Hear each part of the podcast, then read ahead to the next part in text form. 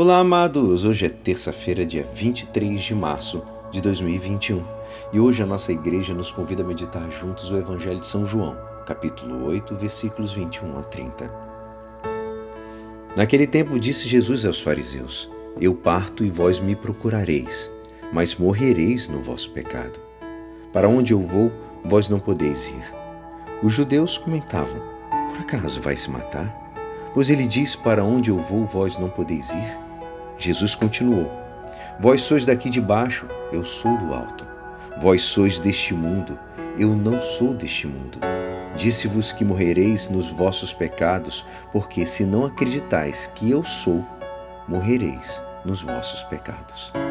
Perguntaram-lhe depois: Então, quem és tu? Jesus respondeu: O que vos digo desde o começo.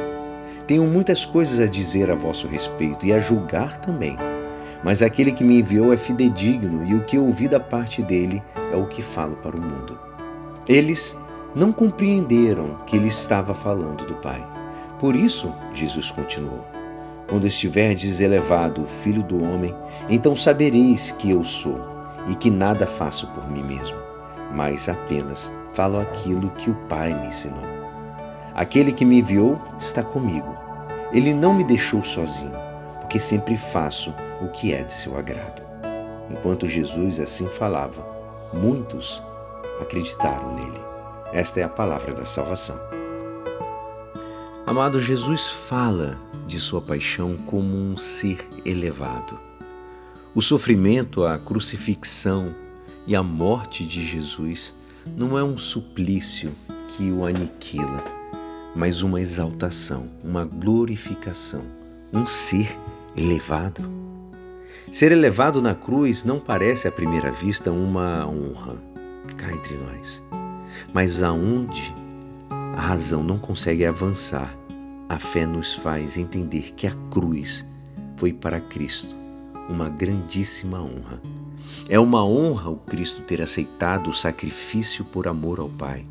E é um grande gesto de amor o Pai ter pedido a Jesus este sacrifício total. O pedido do pai ao filho pressupõe um amor imenso, uma confiança total no filho. A Jesus, o pai pede o sacrifício para salvar o mundo, para fazer nova todas as coisas, para mudar o coração das pessoas. E Jesus, respondendo com imenso amor ao pai, aceita beber do cálice que o pai lhe oferece.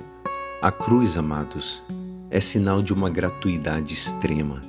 Jesus não busca nada para si não procura sua própria satisfação.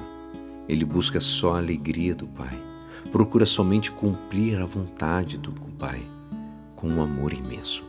Até a cruz ele não a busca para sua glorificação, mas unicamente para obedecer ao Pai. Tudo que Jesus faz, ele o faz na confiança mais profunda ao Pai. Sem essa união, sem essa confiança com o Pai, seria impossível esse sacrifício de si mesmo. Não teria também valor salvador algum. E Jesus sabe disso. Quando ele diz: Aquele que me enviou está comigo, ele não me deixa sozinho porque sempre faço o que é de seu agrado.